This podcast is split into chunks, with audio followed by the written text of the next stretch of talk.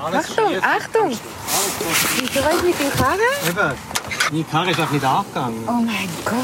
Schneller ist das nicht gegangen, darum bin ich jetzt 10 Minuten Hoi? Hoi. So, hast du auch ein bisschen Angst? Corinne, du bist im Mini-Miet-Auto vorgefahren in Ebner-Kappel im Tockenburg und es war eine Aufregung, einfach Politik im Adventure-Modus. Acht Minuten Bergstraße Da bin ich glaube mal gewesen. im ersten Gang. Jetzt kommst du wieder in den Sinn. Wir wollten die Triechler treffen. Das sind die, die bei den Corona-Demonstrationen mitlaufen mit den großen Glocken. Inzwischen hört und sieht man sie auch in den Städten. Ja, und ich bin spätestens auf Sie aufmerksam geworden, als Sie bei der Einreichung der Unterschriften dabei waren für das zweite Covid-Referendum. 190.000 Unterschriften wurden da in kürzester Zeit von verschiedenen Organisationen gesammelt und Sie, die Trichler, haben das lautstark begleitet, diese Einreichung. Da wollten wir uns einen Eindruck machen. Aber bis wir hierher kamen, gab es aber eigentlich ein ziemliches Hin und Her, weil wir wären eingeladen gewesen an eine Probe im Kanton Schwyz. Dann haben aber die Triechler spontan eine Einladung an einen Anlass im Tockenburg angenommen und dahin sind wir jetzt unterwegs. Am Morgen hat uns der Chef Triechler angerufen und eigentlich war seine Mission, uns spontan auszuladen. Ja, weil unter den Triechlern war so, ja, war Uneinigkeit aufgekommen. Wollen wir die Medien wirklich dabei haben oder nicht? Ja, aber so schnell lassen wir uns nicht abwimmeln. Ja, aber dass die Triechler so gezaudert haben, das hat uns dann wiederum etwas in. Alarmbereitschaft versetzt. Was erwartet uns da oben? Ja, ich meine, an manchen Corona-Demos ist ja auch schon ein bisschen aggressive Stimmung gegen Medienleute aufgekommen. Das Rechtsextreme haben sich gezeigt. Und wir waren einfach da unterwegs und wussten überhaupt nicht, was uns erwartet. Jedenfalls nach einigem Hin und Her, Telefon hier, Telefon da, haben wir uns auf einen gut schweizerischen Kompromiss geeinigt. Wir dürfen da oben zuschauen, Aufnahmen auch machen vom Triechler-Auftritt, aber keine Interviews führen vor Ort. Du hinterschieben, gell, so dass wir schnell weg können. Sie selber sind ja sicher lieb. Ja, total. Aber Sie haben das vielleicht einfach, hat sich hat sicher ein paar, die nicht so gerne die Medien haben. So sind wir also an einem Donnerstagabend Ende August in Tockenburg an einer Anti-Corona-Maßnahmenveranstaltung gelandet.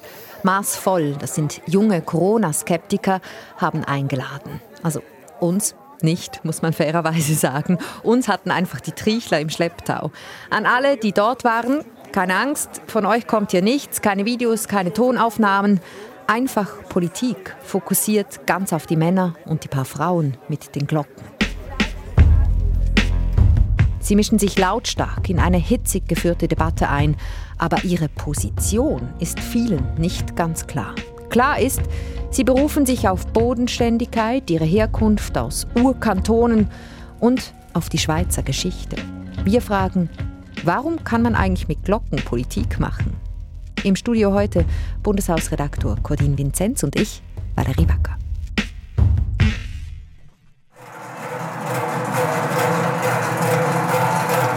Aus dem Tockenburg haben wir ein kurzes Video von den Triechlern auf Insta gepostet und wollten wissen, was Triecheln eigentlich für euch ist. Ist das Brauchtum oder ist das Politik? Bei mir waren zwei Drittel für Brauchtum. Bei dir, Codin? Bei mir ganz anders. Meine Bubble sieht da zu 80 Prozent Politik dahinter. Wenn ihr auch eine Haltung dazu habt, sagt sie uns auf 079 859 87 57 oder auf einfachpolitik.srf.ch. Auf jeden Fall kommen wir auf diese Frage noch zurück. Zuerst schauen wir uns aber den Auftritt der Triechler an. Sie sind unterhalb des eigentlichen Veranstaltungsorts, eine Alphütte war das, losmarschiert, zuvorderst die Schweizer Fahne, getragen von zwei Frauen, eine davon in Tracht. Die Helvetia war das. Dahinter zwei Fahnenträger und etwa 30 Männer und ein paar Frauen in Zweierreihe. Alle mit einem Holzjoch auf den Schultern und auf jeder Seite von diesem Holzjoch eine fette Glocke. Das Ganze 25 Kilogramm schwer und 2500 Franken teuer, habe ich mir sagen lassen. Übrigens alle im Gleichschritt. Das macht schon Eindruck, wenn die so aufmarschieren. Es ist laut, wenn man nahe am Zug steht, vibriert es in der Magengegend. Das hat was recht so Archaisches, oder? Mhm, stimmt. Nach ein paar Minuten bergauf äh, kommen die Triechler oben an bei dieser Alphütte auf, auf einem Platz davor, wo auch schon Zuschauerinnen und Zuschauer stehen und sie formieren sich im Kreis. Einer nach dem anderen hält dann seine Glocke an, also bringt sie zum Schweigen, kann man sagen. Und dann gibt es eine kleine Ansprache der Helvetia. Ruhe, Cousin! Deine mehr miteinander ganz schönen Klang hergebracht und für gestreichelt haben für unsere Freiheit für unsere Eidgenossenschaft. Danke vielmals! Und dann kam das Singen der Nationalhymne. Gut, aber bevor wir uns das anhören, möchte ich hier gern mal unseren Hörerinnen einen kleinen Eindruck davon geben, was es bedeutet, mir der abzuhängen. Während die anderen noch Hymnentext, Fetzen im Hirn zusammenkratzen, setzt der Cordin Vinzenz nämlich zum spontanen Vortrag an. Das ist äh, offiziell erst 1973 eingeführt das Provisorium, die Nationalhymne. Bis dann haben wir eine gehabt, die «Rufst du mein Vaterland, heil die Helvetia». Hat man immer vom Text her problematisch gefunden in den 60er, 70er Jahren. Okay, ich glaube, wir steigen da aus.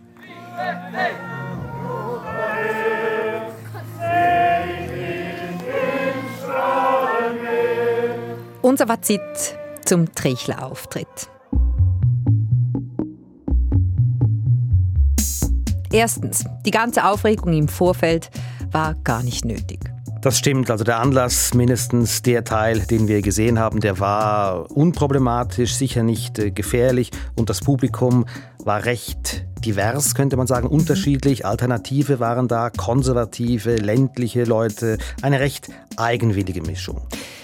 Zweitens, es war alles sehr symbolisch aufgeladen. Die Glocken, die Helvetia, die Eidgenossen, die Liberté-Freiheitsrufe, die Alp, das Panorama, das Abendrot zum Gesang vom Morgenrot. Ja, und ich habe es in meinem Vortrag äh, über die Nationalhymne, wie du... Nerd-Input könnte man das auch nennen.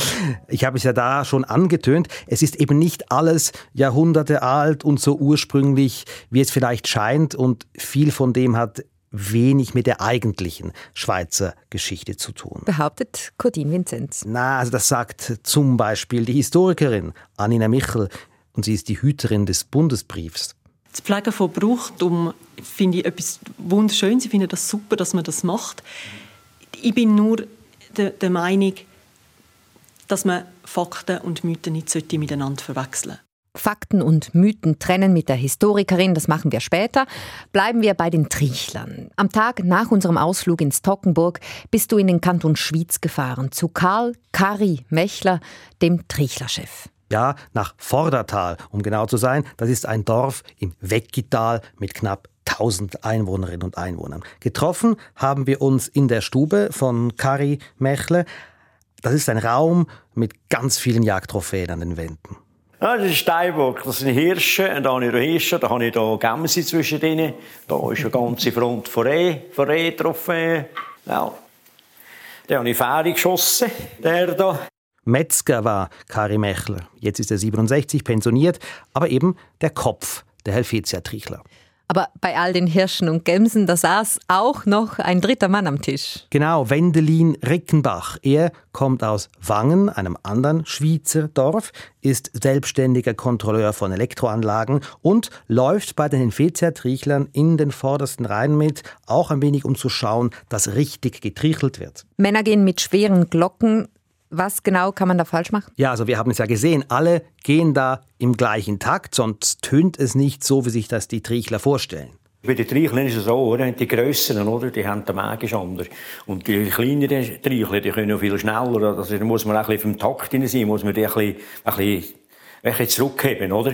Also wenn er sagt, kleine Trichler, geht es nicht um die Männer, wie groß die sind, sondern den Weg vom Glockenplömpel in der Mitte bis zur Glockenwand. Genau, eine, eine kleinere Glocke, da geht es schneller hin und her als bei der großen Glocke. Okay, wenn man dem allen so zuhört, könnte man meinen, dass es diese Helvetia-Trichler schon seit Jahrzehnten gäbe. Ist aber nicht so, oder? Nein, ganz im Gegenteil. Es gibt sie erst seit wenigen Wochen offiziell als organisierter Verein. Sie haben sich gebildet aus einem Teil der sogenannten Freiheitstriechler. Das war so ein loser oder ist ein loser Zusammenschluss aus verschiedenen Triechlern, der sich aber auch erst vor zwei Jahren gebildet hat. Also sind die Helvetia-Triechler eine Abspaltung? Genau, sie wollten die Kontrolle darüber haben, wer bei ihnen mitläuft. Äh, weil bei den ersten Corona-Skeptiker-Veranstaltungen, wo sie dabei waren, äh, ist das etwas aus dem Ruder gelaufen. Da haben sich aggressive Leute offenbar mitten in die Trichler-Gruppe gedrängt und das war ihnen unangenehm, sagt der Trichler, der andere Trichler, Wendelin Rickenbach. Dann hat es natürlich daneben Leute gegeben, die sich dann ein bisschen vorne hergestellt haben und vielleicht halt auch die Emotionen vielleicht ein bisschen höher gekommen sind, oder? Äh, wo dann halt ein bisschen laut geworden ist und auch vielleicht gegen Journalisten dann auch fast angegangen sind, oder? Und eigentlich haben wir dann immer gesagt, hey, wir sind Reichler, äh, was dann sonst die Kundgebungsteilnehmer dann machen, das ist nicht unser Problem. Das ist also auch eine Abgrenzung von Gewalt oder Pübeleien. Mhm, dazu sagt Karl Mechler. Wir haben immer gesagt, Anstand ist eines der obersten Gebote. Und das hat auch zu tun, dass man natürlich gegenseitig anständig miteinander umgeht, oder? Und das ist bei uns natürlich jetzt, wir gesagt haben, hey, wir können anständig dorthin, wir sind anständig, und, und, und. Und etwas anderes wollen wir nicht. Sonst nachher bist, wir wollen ja nicht in die Teufelsküche hineinkommen, irgendwie. Die einen können sich aufführen, bei anderen Dingen, wie sie wollen. Bei uns nicht, oder? Darum also dieser eigene Verein und die Kontrolle über die Mitglieder, um nicht für Leute die Verantwortung übernehmen zu müssen, die eben unanständig sind. Aber wenn jetzt Anstand das alleroberste Gebot ist, warum schreiben Sie nicht einfach Leserbriefe oder sowas? Sie müssen ja schon eine rechte Wut im Bauch haben, damit Sie auf die Straße gehen, oder? Ja, Sie sind schon Überzeugungstäterinnen und vor allem Täter. Die allermeisten von ihnen sind selbstständig Erwerbende und äh, ärgerten sich oder ärgern sich immer noch besonders über die Corona-Maßnahmen, die sie treffen. Sie sagen, es sind Schikanen, unter denen vor allem die kleinen und mittleren Unternehmen leiden. Ich muss sagen, ich gehe mit Leibenzell gehe ich jetzt, vor allem auf die Strasse, weil ich denke auch, wenn wir anschauen, gerade im Gastgewerbe, was da wieder auf das Gastgewerbe zukommt, ist für mich eine absolute Katastrophe.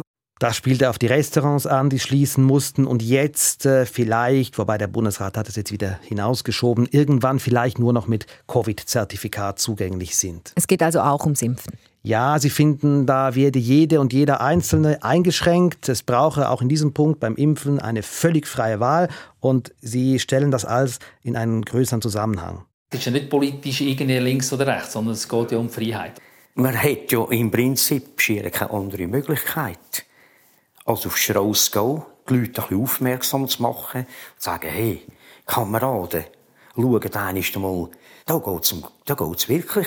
Wir reden ja von Freiheit. Was heisst Freiheit? Wir werden eingeschränkt und überall. Also das Argument, wenn äh, unsere Freiheit beschnitten wird, ist das eine Diskriminierung und, das sagen Sie explizit, das verstößt gegen die Bundesverfassung. Jeder Mensch hat das Recht auf persönliche Freiheit, steht tatsächlich so drin. Ja, steht so in der Bundesverfassung, ist ein Halbsatz in der ganzen Bundesverfassung, aber ganz generell ist es eben so mit den Freiheitsrechten, da darf der Staat unter bestimmten Bedingungen die auch einschränken und das ist eben auch in der Verfassung so festgeschrieben.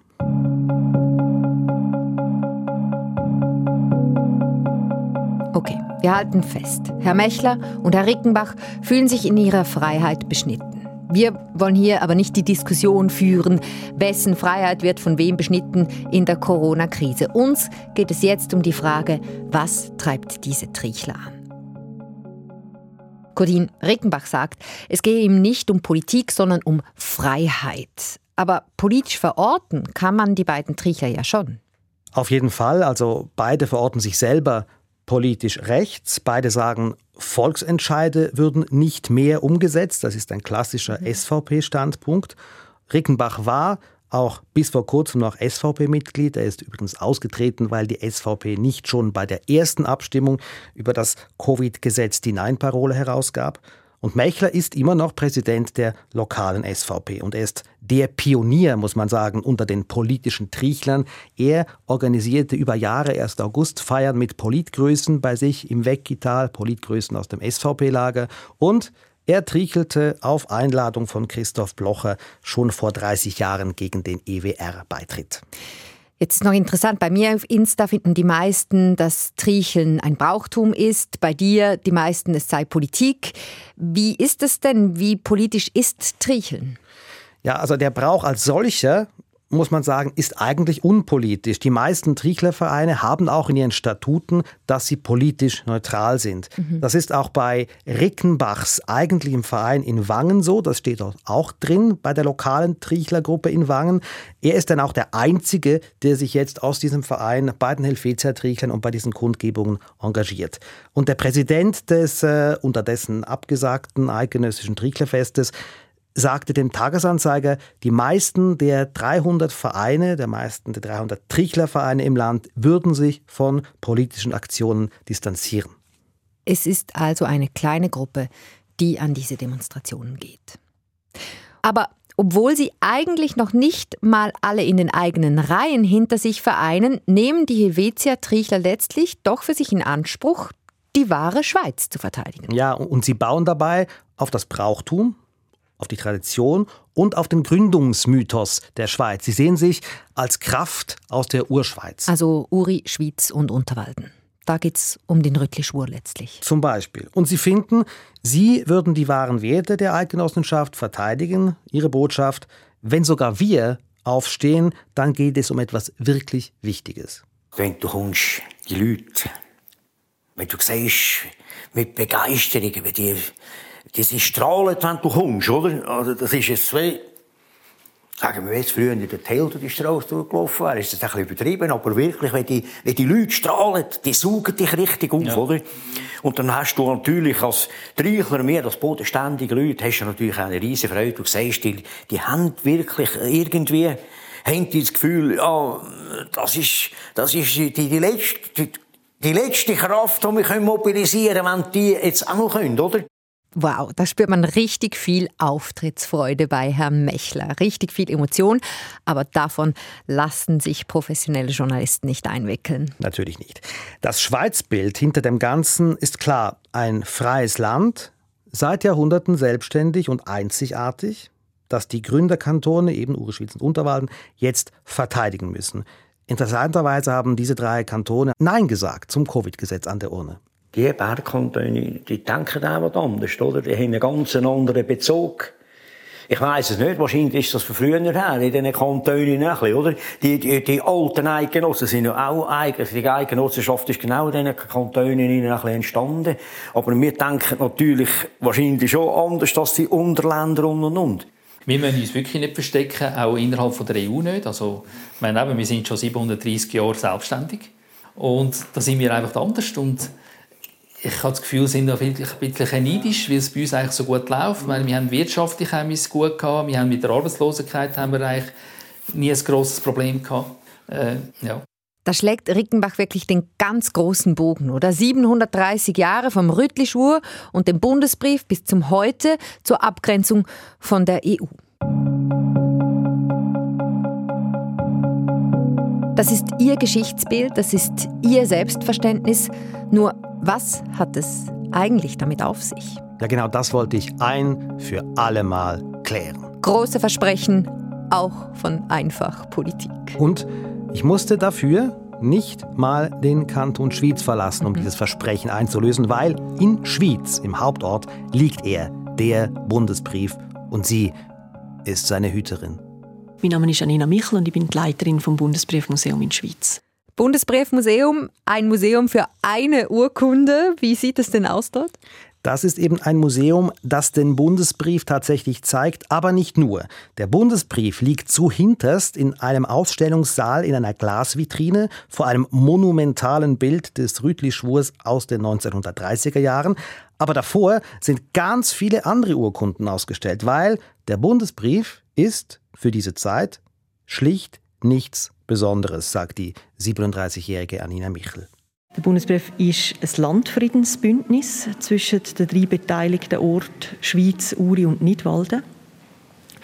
Und wie in den anderen Landfriedensbündnissen, die hier in der Ausstellung zu sehen ist, geht es diesen drei Talschaften in erster Linie darum, dass sie miteinander in Ruhe und in Frieden leben können. Der Bundesbrief ist also gar keine Gründungsurkunde, sondern ein Friedensabkommen. Genau. Bundesbrief, Gründungsurkunde, das ist schlicht falsch. Da gibt es heute keinen Zweifel mehr. Der Bundesbrief hatte auf die Geschichte der Eidgenossenschaft kaum Einfluss. Es gibt weder ein Gründungsdatum noch einen Gründungsort der Eidgenossenschaft und mehr noch Begriffe wie Freiheit oder Demokratie auf diese Zeit, auf das Mittelalter zu übertragen, ist schlicht falsch, sagt Michel. Demokratie ist im Mittelalter vollkommen fremd. Das ist eine sehr schmale Elite, die da das Geschick von von diesen Gebieten bestimmt. Das gewöhnliche Volk hat keinerlei politische Rechte. Eine schmale Elite, die vor allem für sich schaut. Das gewöhnliche Volk hatte gar keine Rechte. Dann wundert es einem auch nicht mehr, dass Volksentscheide nicht missachtet werden konnten. Aber jetzt mal ernsthaft, daran denkt man ja nicht, wenn man ans Rüttli denkt oder wenn man über den Gründungsmythos der Schweiz redet. Und überhaupt, du sagst eigentlich, die Schweiz ist überhaupt nicht 730 Jahre alt. Genau. Nochmal zum Mitschreiben. Das traditionelle Geschichtsbild, die Vorstellung, dass sich die Eidgenossenschaft 1291 auf dem Rütli gegründet worden ist und sich dann kontinuierlich weiterentwickelt hat. Die Idee von diesen Beitrittserklärungen zur Eidgenossenschaft und die bruchlose Entwicklung quasi bis in die Gegenwart, das ist ein Mythos und dann möchten wir da die Fakten gegenüberstellen. Das also macht die Hüterin des Bundesbriefmuseums, die Fakten und die Mythen trennen. Aber wenn das alles im Prinzip so nicht stimmt, warum beziehen sich dann eigentlich immer noch so viele, wie jetzt auch die Helvetia-Triechler, auf diese Ursprünge? Und eigentlich sind es ja wir alle, nicht nur die Triechler, Tell, Gessler, Rütli, da hat jeder direkt Geschichten im Kopf. Ja, und wer ist schuld daran? Der Bundesrat. Der Bundesrat? Genau, der War Bund schon wieder Berse am Werk? Nicht Berse diesmal, sondern Welcher das waren die Bundesräte der 1880er Jahre. Sie suchten damals nach einer guten Geschichte, nach einer guten Gründungsgeschichte für die Schweiz. Die war damals nämlich noch sehr jung. Der Bundesstaat war damals vor 40 Jahren ungefähr gegründet worden und da brauchte man eine Geschichte. Der Bundesstaat war das Resultat von sehr vielen Auseinandersetzungen. Im Vorfeld ist es sogar zu einem Bürgerkrieg gekommen. Und auch nach der Gründung des Bundesstaats hat es immer wieder Konflikte immer wieder Spannungen gegeben. Und der Bundesrat hat gehofft, dass man, wenn man der Bevölkerung eine gemeinsame Herkunft, einen gemeinsamen Ursprung, die gemeinsamen Wurzeln gibt, dass man so könnte dafür sorgen, dass sich in der Bevölkerung ein stärkeres Wir-Gefühl entwickeln kann. Und darum erklärte er per Bundesratsbeschluss den Bundesbrief zur Gründungsurkunde der Schweiz und datierte ihn auf den 1.8.1291. Seitdem feiern wir den 1. August. Also das nenne ich jetzt mal einen Bundesratsbeschluss, oder? Da beziehen sich sogar die drauf, die eigentlich sonst Bundesratsbeschlüsse gar nicht so mögen. Ja, unbewusst kann man das so sagen. Nochmal verstärkt wurde dann dieser Mythos, das ist auch sehr wichtig, vor dem Zweiten Weltkrieg, äh, als die Schweiz militärisch bedroht war. Da wurde das Bild gefestigt, das Bild von dieser Schweiz als Insel, als Sonderfall in Europa, urdemokratisch seit 1291 und dass es eben dies alles zu verteidigen gelte. Ja, das ist dann das Stichwort geistige Landesverteidigung. Genau, und damals bekam dann der Bundesbrief auch seine heutige Heimat, eben dieses Bundesbriefarchiv, wie es damals hieß, in Schwyz seine Kathedrale, wie es der Architekt des Bundesbriefmuseums sagte. Wir halten fest. Die ganze Schweizer Gründungsgeschichte mit diesem freiheits- und friedliebenden Volk seit Jahrhunderten ist ein Mythos. Aber ein Mythos, der bis heute wirkt. Und Anina Michel sagt sogar, der Mythos sei bis heute wichtig. Weil er spätestens seit dem 19. Jahrhundert und bis in die Gegenwart ein, ein Teil ist von unserer nationalen Identität. Freiheit ist etwas, mit dem wir uns sehr stark identifizieren und die Vorstellung, dass das eine jahrhundertelange Kontinuität ist, die bis in die Gegenwart zieht, hat immer schon und auch heute noch stark zu einem Zusammengehörigkeitsgefühl innerhalb der Schweiz beigetragen. Sie redet von diesem Zusammengehörigkeitsgefühl, aber es ist ja jetzt nicht so, dass unser ganzes Land aus Tell-Fans besteht. Da wird doch ein Mythos auch für gewisse politische Zwecke eingesetzt letztlich. Ja, das ist sicher so. Also das, das machen auch die Helvetia-Triechler und die Gleichgesinnten von ihnen ein Stück weit. Aber trotzdem seien die Mythen, findet Anina Michel, die Historikerin, eben verbindend. Wenn man jetzt den Mythos in einem politischen Diskurs verwendet und mir als Zuhörer gefällt das nicht, gefällt die Botschaft nicht, wo der Redner mit dem Mythos möchte vermitteln dann empfinde ich das als negativ und als abgrenzend. Aber verstehen tun ist genau gleich. Und das ist Verstehen. Das ist die einigende Wirkung von einem Mythos.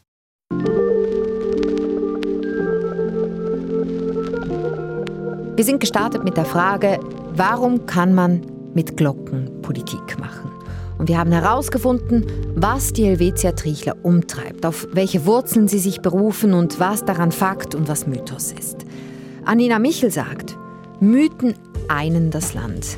Nur denkt sich jetzt vielleicht die ein oder andere, die zuhört, so wahnsinnig geeint fühlt sich dieses Land im Moment nicht an. Ja, mir geht es ehrlich gesagt auch so. Und bei den beiden Triechlern in der Stube mit den vielen Jagdtrophäen ist mir das schon etwas eingefahren. Also sie sind Patrioten, halten äh, diese Schweizer Werte, wie vorher beschrieben, äh, hoch, die zum Teil auf Mythen beruhen. Aber in den heutigen Bundesstaat, in seine Führung, in den Bundesrat, da haben sie null Vertrauen, ist das Misstrauen riesengroß. Das, das geht so weit, dass Wendelin Rickenbach sogar sagt. Ich habe eine schwere Vermutung, dass man die Abstimmungen auch noch ein bisschen manipuliert, weil es ist vielfach immer 49 zu 51. Oder? Und meistens dann zum Gunsten vom, vom Staat. Ui, ui, ui. Also da läuft gerade wirklich einer vom Spielfeld Richtung Verschwörungstheorie. Er sagt, die Abstimmungsresultate seien gefälscht, das sei sein Verdacht. Und das ist sein Ernst, das denkt er wirklich. Ja, das ist sein Verdacht und das ist auch der Verdacht von, von seinem Kollegen, von Karl Mechler.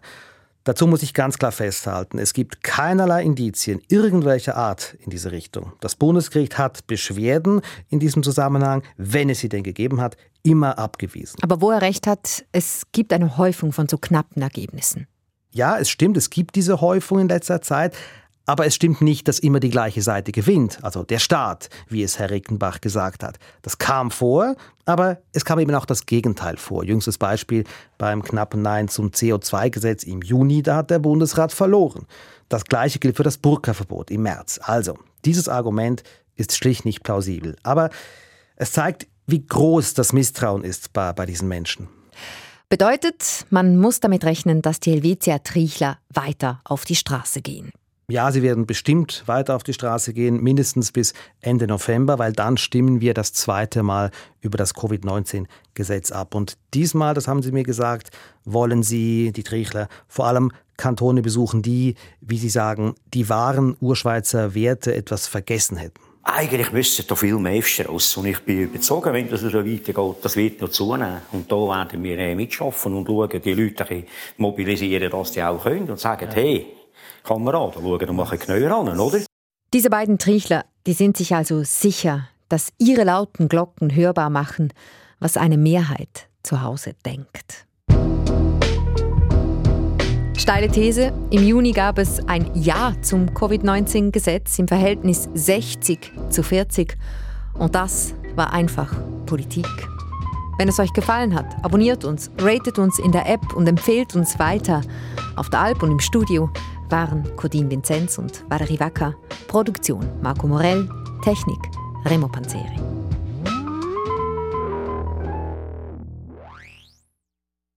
Letztes Mal ging es bei Einfach Politik um Littering und wir haben herausgefunden, dass ihr da draußen recht Law and Order seid. Littering-Bußen von 300 Franken, das erschreckt euch nicht. Bitz enttäuscht von der letzten Folge war Peter Vorrer. Er hätte gerne mehr gehört über all die abmontierten Kübel in seiner Straße. Da ist er sich sicher, es habe in seiner Straße in Luzern vor zehn Jahren noch mehr Abfallkübel gegeben.